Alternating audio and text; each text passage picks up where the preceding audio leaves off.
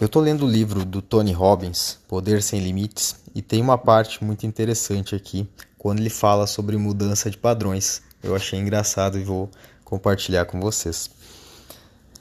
Quando Richard Bender e John Grinder estavam fazendo terapia particular, eram conhecidos como os mestres da interrupção de padrões. Bendler contou-me uma história sobre uma visita a uma instituição para doentes mentais e sobre o procedimento com um homem que insistia que era Jesus Cristo. Não metaforicamente, não em espírito, mas em carne. Um dia, Bendler foi lá para encontrar este homem. Você é Jesus? perguntou. Sim, meu filho, respondeu o homem.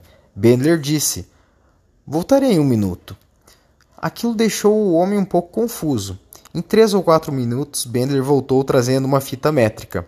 Pedindo ao homem que abrisse os braços, Bendler mediu a largura de seus braços e a altura, e sua altura da cabeça ao dedo do pé. Depois disso, Bendler saiu.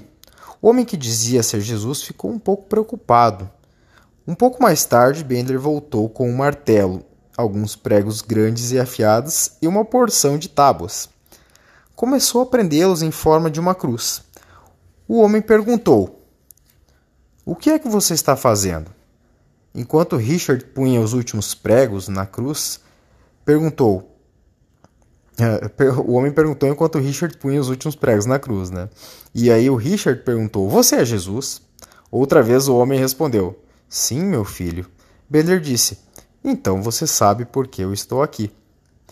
De alguma forma, o homem subitamente lembrou-se quem era na realidade. Seu velho padrão já não parecia uma boa ideia. Eu não sou Jesus, eu não sou Jesus, começou o homem a gritar. Caso encerrado.